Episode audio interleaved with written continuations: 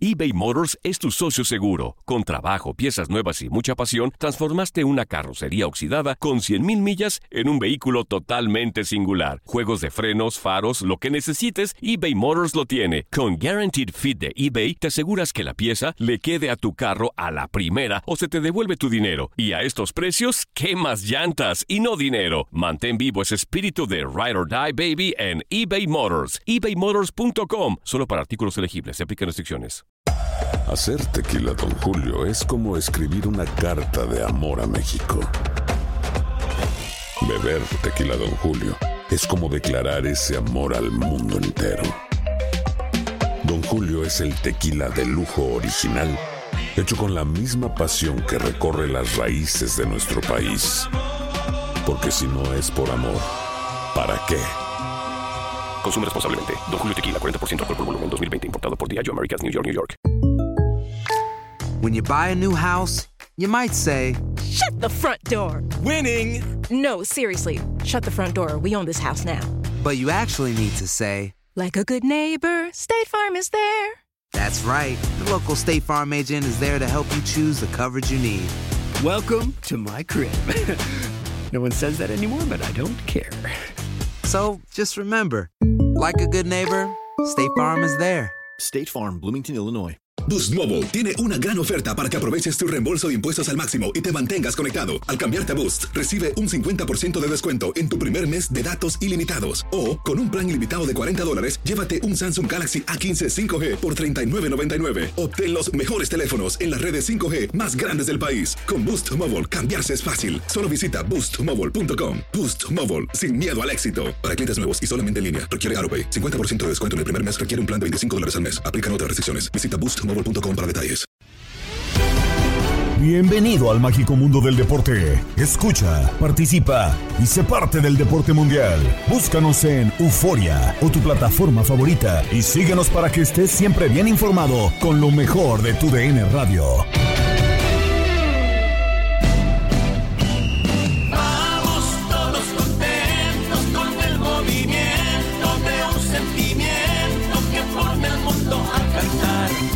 Estamos listos para llevarles un episodio más del podcast Lo mejor de tu DN Radio. Gabriela Ramos les da la bienvenida con los temas más destacados del día. Jugadores y cuerpo técnico de la selección mexicana arribaron la mañana de este domingo a la Ciudad de México luego de quedar fuera del Mundial. El ambiente fue tenso y hubo reclamos. Así lo vivió Alan Lara y lo compartió en Domingo Futbolero. Alan Lara, qué gusto saludarte, amigo, en este dominguito futbolero. Doris Mesa, la leyenda eh, Zuli Ledesma, tu servidor Jorge Rubio. Estuviste ahí al pie del cañón en un recibimiento un tanto hostil para Gerardo del Tata Martino, que creo sí, una cosa es lo futbolístico y ya otra cosa es de pronto eh, cosas que se escucharon por ahí en el aeropuerto, pero sí, definitivamente no contenta a la afición mexicana que se dio cita para recibir a Gerardo Martino, que se decía, igual y no se viene a México, pues bueno, al final de cuentas sí lo terminó haciendo. ¿Cómo estás? ¿Qué tal, estimado Jorge Zuli? Por ahí, Doris, un gusto saludarles, compañeros. Bien lo mencionas, tal cual, tal cual, hoy aproximadamente 4 de la mañana, el Aeropuerto Internacional de la Ciudad de México llegó el vuelo de este contingente de la selección mexicana y aproximadamente a las 5, para sorpresa de los presentes, de los compañeros de la prensa, los que estábamos ahí, por supuesto, con tu DN, el primero en salir con su cuerpo técnico fue Gerardo El Tata Martino.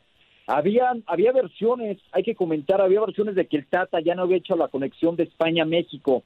Nosotros en TUDN teníamos la confirmación de que sí, pero bueno, entre que sí que no, nos tomó por sorpresa. Fue como de, ah, caray, es el Tata, pues es el Tata, todo sobre él. E intentamos ya no platicar. La verdad es que fue bastante hostil por la actitud. Llegó cabizbajo el Tata Martino, se veía evidentemente dolido, incómodo, todavía no era de forma oficial su salida, todavía traía, por supuesto, el compromiso con la selección hasta una vez, pisando solo mexicano, y ya hacerse oficial esta situación. Llegó eh, eh, bastante, bastante prensa, no lo dejábamos avanzar al Tata, queríamos una declaración, un derecho a réplica, un sonido, ¿por qué no del, del ex estratega de la selección mexicana? Pero de inmediato en ese pasillo en el que íbamos todos para empezar, compañeros, nos tropezamos y muchos compañeros camarógrafos, reporteros fueron a dar al piso, se hizo una estampida, un caos total, la llegada del Tata Martino, y para acabarla, para colmo del Tata, algunos aficionados se empezaron a congregar y lo increparon. Mentadas de madre para el Tata Martino, hubo reclamos de por qué no llevó al Chicharito Hernández, le decían, ahí están las consecuencias, Tata, y pues le mentaban la madre. Otra le reclamaba mucho el haber llevado a Rogelio Funes Mori, y otra que también se escuchaba mucho por ahí de te, te casaste, Tata, te casaste eh, eh, con tu parado, ¿no? Y también le decía ratero al Tata Martino y la verdad eh, ya no fue no fue entretenido, me parece que ya no fue divertido para nadie esta situación, se fue muy, muy hostil. El Tata, por supuesto, lo resintió y quien salió en defensa de él fue Norberto Scoponi. Se hizo por ahí de palabras con un aficionado, incluso le alcanza a dar una ligera cachetada, Scoponi al aficionado. Ah, caray. ¿no? Le, le, alcanza a decir Scoponi, soy más, eh, soy más mexicano que vos. Así le dijo, soy más mexicano que vos, y le alcanza a dar una ligera cachetada, como una caricia de esas eh, eh, como de no te pases, pero no pasó a mayores afortunadamente, pero estuvo bastante, bastante tenso este ambiente, compañeros.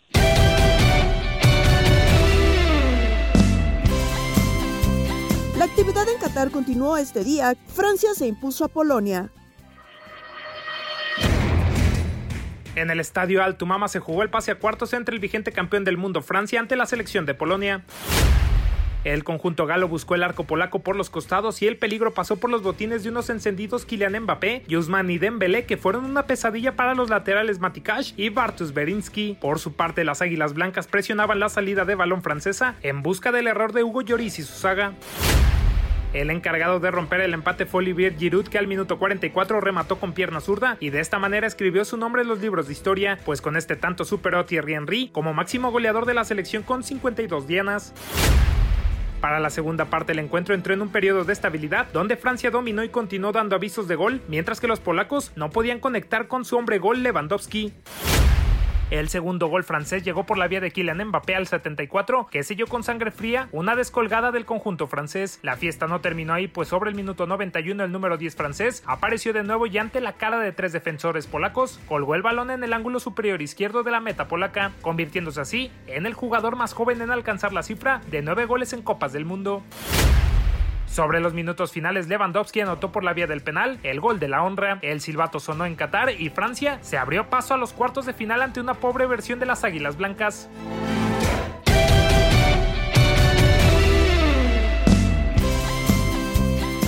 Más tarde, Inglaterra eliminó a Senegal. El cuadro inglés se midió ante Senegal en el Al Bayt Stadium en busca del pase a la siguiente fase. Los primeros minutos eh, de juego fueron algo descafeinados, ambas escuadras no lograban conectar con sus delanteros y fue hasta el minuto 22 que llegó la primera ocasión de peligro para el cuadro senegalés. Sin embargo, Ismail Assar se perdió la oportunidad de adelantar a sus compatriotas. Más tarde, los africanos volvieron a dar aviso de gol con Pickford, les negó la oportunidad con una gran atajada. La escuadra de los Tres Leones despertó con estos embates, los ingleses no perdonaron y al minuto 38 Jordan Henderson firmó una gran asistencia de Jude Bellingham para poner el 1 por 0. Y antes del final de la primera parte, Harry Kane por fin se integró a la acción y anotó el primer gol en la presente justa mundialista. La parte complementaria fue de dominio inglés. Bukayo Saka definió de gran manera un trazo de Phil Foden para sellar un dominante 3 por 0 y convertirse en la mejor ofensiva del mundial. El resto del encuentro transcurrió sin mucho peligro para ambas escuadras. Inglaterra mantuvo la posesión del balón y anuló por completo el fútbol de los africanos y estarán jugando contra Francia en los cuartos de final en busca de seguir avanzando y regresar la Copa casa.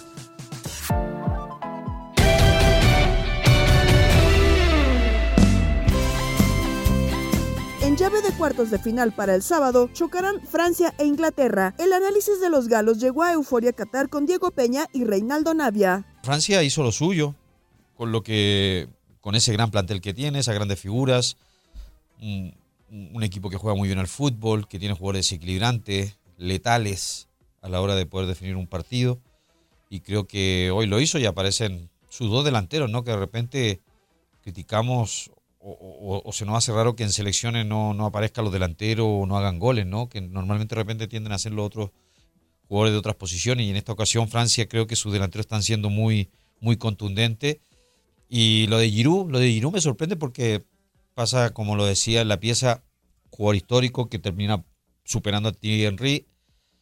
Y eso que hay que considerar que Giroud en selección casi nunca ha sido el, el delantero titular, ¿no? Sí, no, es... eh, Siempre ha sido como el banca. Sí, totalmente de Y acuerdo. ahorita es titular porque se lesionó Karim Benzema. Incluso Choro, salvo tu mejor opinión, para mí Giroud, a ver, puede ser el máximo goleador en la historia de la selección francesa, pero no está dentro de mis top 5 de jugadores franceses en la, en la historia, no sé para ti. Pero creo que es un mérito, ¿no? Un Sí, mérito claro. de él en lo personal, porque yo creo que hasta él mismo lo sabe, ¿no?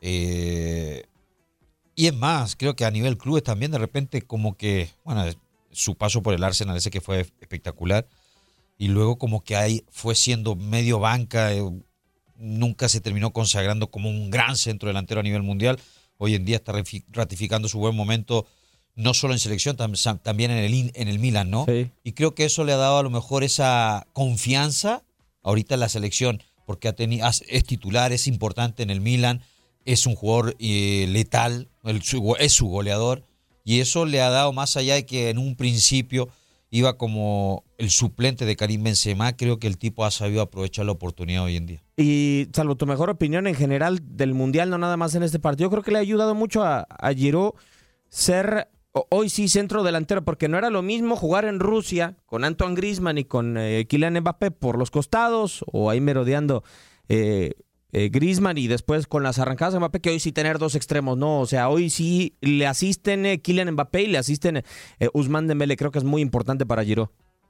Sí, sí, normalmente siempre cuando tienes jugadores que, que no, te, no te estorban realmente, ¿no? Porque creo que Giroud es de los que no tienes que ponerle uno muy cerca, uno muy al lado. En este caso Griezmann, ¿no? Que de repente tiende a, a tirarse un poquito más por el centro. Sabemos que Dembélé es un jugador que te juega más por fuera, desequilibrante, es un tipo que más allá de de repente pensar en el gol, es un tipo que piensa más en desequilibrar y, y- dar una asistencia, ¿no? Mbappé es, es algo similar, pero es un tipo que hoy en día se ha acostumbrado también a hacer goles, pero final de cuentas creo que no, no termina estorbándole a Giroud, ¿no? Sí, no, totalmente de acuerdo. Son, son dos funciones totalmente diferentes. Y, y la verdad, Choro, que si de todos los partidos o esperamos una sorpresa de los octavos de final de toda la cantidad de sorpresas que hemos tenido en, en esta Copa del Mundo, yo creo que era el partido del que menos esperábamos, ¿no? Con todo y que Polonia estrella una en el travesaño de Zielinski, que la termina regalando, tiene la posibilidad de ponerse 1-0 en el partido. Yo creo que por lo que habíamos visto de Polonia, eh, era muy difícil que esperáramos una sorpresa de acá. No, es más, yo creo que no esperábamos ni que pasara la fase de grupo. Es más, yo sí, o sea, ponía eh, realmente ponía Argentina y México. Sí. Pero, pero bueno, este mundial ha sido como muy raro, ¿no? Eh, nos ha dado mucha sorpresa, muchos resultados que ni lo esperábamos.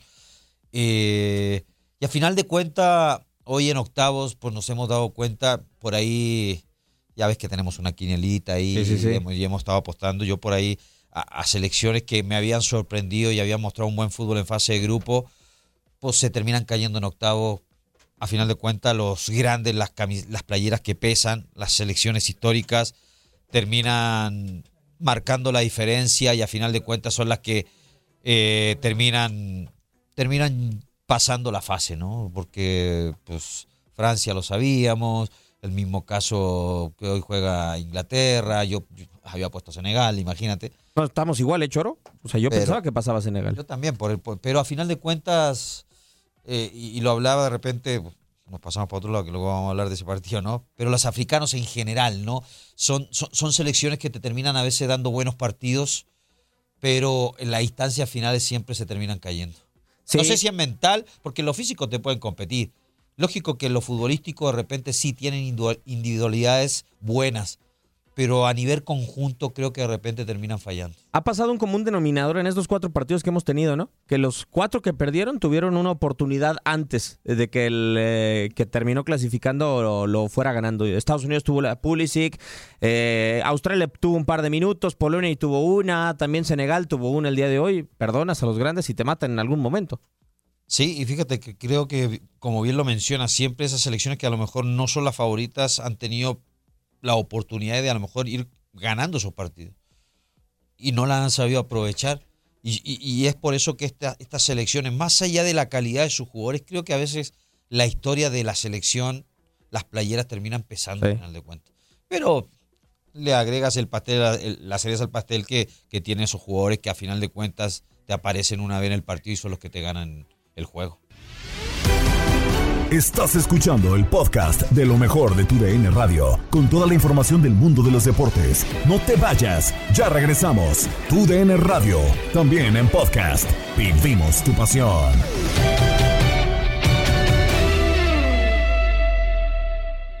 eBay Motors es tu socio seguro. Con trabajo, piezas nuevas y mucha pasión, transformaste una carrocería oxidada con 100.000 millas en un vehículo totalmente singular. Juegos de frenos, faros, lo que necesites, eBay Motors lo tiene. Con Guaranteed Fit de eBay, te aseguras que la pieza le quede a tu carro a la primera o se te devuelve tu dinero. Y a estos precios, ¿qué más llantas y no dinero? Mantén vivo ese espíritu de Ride or Die Baby en eBay Motors. ebaymotors.com. Solo para artículos elegibles. Se aplican restricciones.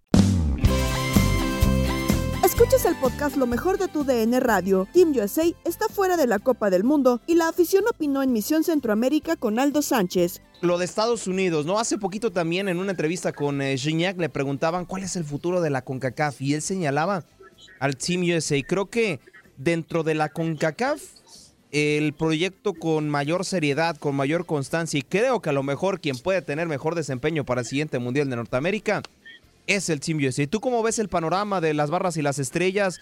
Eh, ¿qué, crees que necesita mejorar? ¿Si Greg Halter no debe estar ya más en el equipo? ¿O qué, qué harías tú si fueras el directivo ahora sí? No, mira, primero eh, es un equipo joven. Eh, segundo, joven más equipo en el Mundial. So, el próximo Mundial los muchachos van a tener 25, 24, 28 por ahí la edad que van a tener. Y si hablamos de, equipos que están haciendo bien, Canadá lo estuvo, lo estuvo haciendo muy, pero muy bien también. So, yo pienso que esos dos ya empezaron el proceso hace cuatro años atrás, que son cosas importantísimas. Ahora, mira, les va a faltar a México. México va a tener que empezar un proyecto nuevo con los jovencitos. Tiene tres años y medio para poner su equipo junto y para pelear un mundial en su casa. Pero mira, lo que nosotros estamos haciendo bien eh, sacamos la generación de, los veteranos, vamos a decir, y empezamos a buscar los jugadores jóvenes por todas las partes de Europa. Nosotros mejoramos en Estados Unidos con las academias de los, de los equipos de MLS, los jugadores, los jovencitos que estamos trayendo, los sub-20 ganaron, llegaron a Olimpiadas este año por la primera vez, me parece, tres Olimpiadas. Eso es algo importantísimo para nosotros. el proyecto que nosotros empezamos era más que nada empezar a buscar los jovencitos, encontrar un técnico americano que conocía estos jugadores y podían armar un grupo y tener un proyecto. Y ahí es donde estamos ahora. Y la verdad, mira, yo pienso el próximo mundial, mira, no podemos debutar otro técnico nuevo de Estados Unidos. Este equipo ya tiene la experiencia, ya tiene un mundial abajo de, su cinturón. Eso es importantísimo de traer un técnico que ya tiene la experiencia en un mundial. Sí. Sí, de acuerdo, de acuerdo, Marcelo. Este, este tema de, Greg, eh, e, e, este chismecillo que ha salido, no sé si tenga las bases. Espero que no, porque para mí sería un error eh, que no estuviera en la selección porque está en el proceso, está en el proyecto conoce a los chavos, los ha llevado eh, los últimos tres años, le faltan otros cuatro o tres y medio para llegar al próximo mundial. Sería un error, ¿no, Marcelo, si saliera a la selección? No, mira, yo no pienso que es un error. Eh, como técnico, ¿qué van a hacer los próximos tres años? Tres años y medio. No hay eliminatorias, no hay cosas importantes. Copa de Oro, no se puede seguir jugando con esta selección. So, mira, yo pienso que va a ser la decisión de Greg Berhalter. Él quiere trabajar todos los días. Él quiere tener un club donde va a trabajar, va a entrenamiento todos los días. Y eso es lo que casi todos los técnicos que hablamos quieren. Y para hacer dos ciclos, ocho años haciendo una selección, trabajando una vez al mes, o lo mejor una vez dos meses, eh, es complicado. yo pienso que, mira, si él se quiere quedar, yo pienso que se puede quedar pero yo pienso que por ahora él quiere ser un técnico todos los días y quiere tener su equipo. No sé si va a ser en Europa, si va a ser en, MLS, pero nunca se ve. Mira, mejor se va por un año, va a ser, entrenar un equipo en Alemania y regresa en un año, dos años antes del Mundial, un año y medio antes del Mundial. Pero ese es el proceso que va a tener que buscar el US Soccer por ahora. Oye, ¿sabes qué, Marcelo? Y ahorita que también lo comentaba Miguel, e incluso te alcancé a ver el día de ayer en el USA al día. Eh, hay algo importantísimo. Canadá está buscando meterse a la Copa América de 2024 para, obviamente, incrementar su nivel. Estados Unidos, me parece, también va a buscar participar en Copa América, porque ¿qué nos dimos cuenta en, esta, en este Mundial en CONCACAF? Que sí, entre nosotros mismos, pues nos competimos, generamos espectáculo, etcétera, etcétera. Pero a la hora de enfrentarte a potencias sudamericanas y potencias europeas, ahí está la barrera. Pero se mostró, ¿no? Se mostró los últimos dos años porque Sí. la pandemia, nosotros jugamos muchos partidos entre medio de CONCACAF y decime que los equipos de, de CONCACAF están preparados para jugar un mundial. Estados Unidos, el único que salió del grupo y perdió 3-1 contra Holanda. So, tiene que ser algo diferente. Y sí, yo escuché rumores que Canadá, Estados Unidos y México iban a probar de entrar a la Copa América, que para mí es algo importantísimo para este grupo, porque ese va a ser el único torneo grande, grande que van a tener porque los jugadores de Europa, mira, yo no pienso que vamos a ver este equipo que vimos acá en el Mundial en la Copa de Oro. Vamos a ver un equipo joven, vamos a ver un equipo a lo mejor los sub-20, los sub-23. So, la Copa América va a ser algo muy, muy importante, porque mira lo que le pasó a Qatar. Qatar jugó en la Copa de Oro, jugó en los otros torneos y la verdad lo invitaron a jugar y ojalá van a hacer lo mismo con, con los equipos de CONCACAF que ya están en el Mundial. Sí, sí, pues habrá que ver. Miguel. Importante lo que dice Marcelo, que ojalá la CONCACAF dé la anuencia y la oportunidad de que estas tres selecciones, por lo menos, este, vayan y, y tengan una, una alta competición en, en Copa América. Es importante. Yo sé que la Copa Oro te va a dar, pero es un, es- va a ser un evento en este largo proceso. Entonces, ojalá den la anuencia para que se vayan a Copa América y poder eh, estar en contra los elencos eh, sudamericanos y tener algo de roce antes de tu mundial. Y eso que comenta Marcelo es importantísimo. Qatar, por ser el eh, anfitrión, igual creo que me, me parece pasó con Sudáfrica en su momento, lo invitaban a torneos. Tú eres el la próxima sede, vente a jugar con nosotros. Y no lo hizo etcétera, mal. etcétera. No, no, no, no lo hizo mal. Y ahora creo que Canadá, Estados y México, Estados Unidos, perdón, y México, que son los anfitriones, de más confederaciones le van a decir, ¿por qué no te vienes a jugar para acá? Pero bueno. Ojalá. Sí, sí. Ojalá.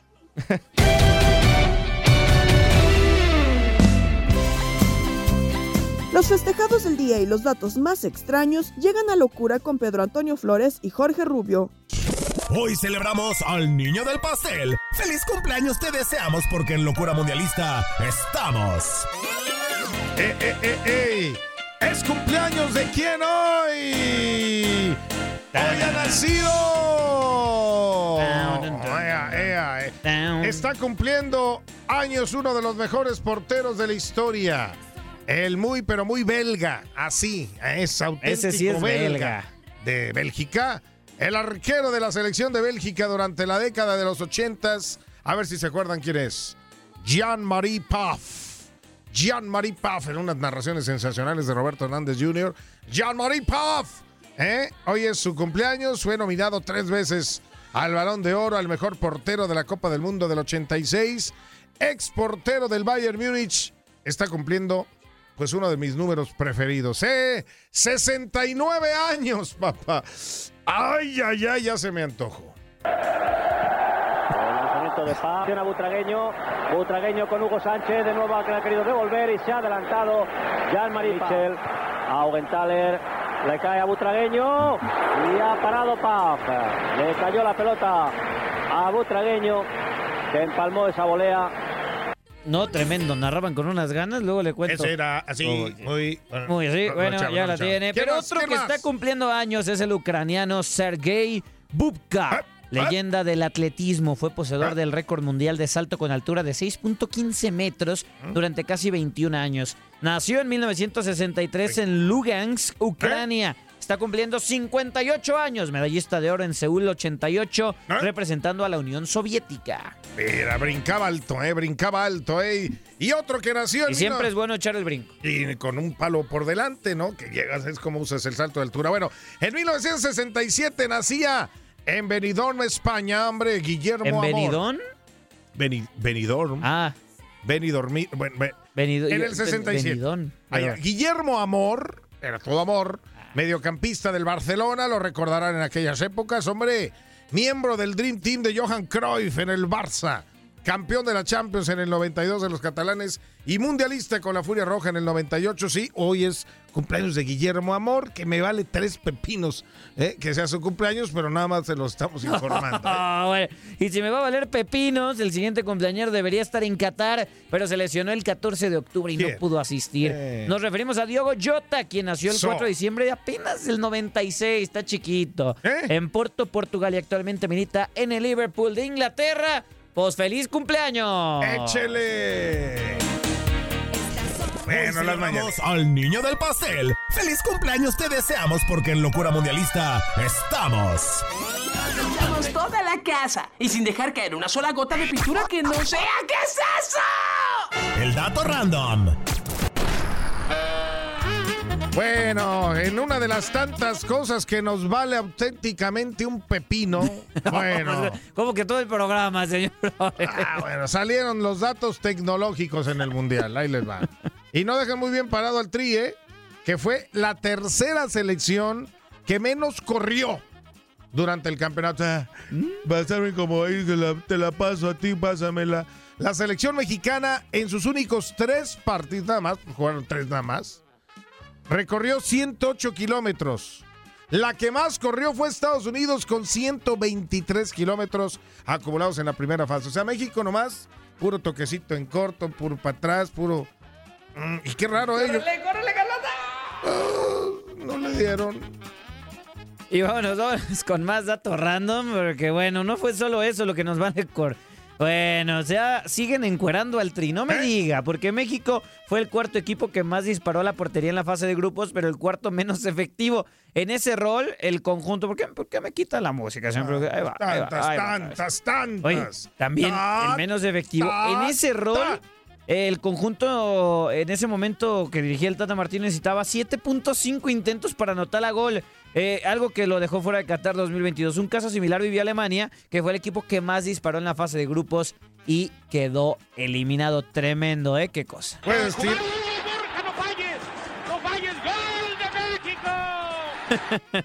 no puedes, no puedes llegar y llegar y no meterla. Pero ya que ni siquiera llegues, ay México, ay México, eso sí está muy gacho. Pintamos toda la casa y sin dejar caer una sola gota de pintura que no sea. ¿Qué es eso? El dato random.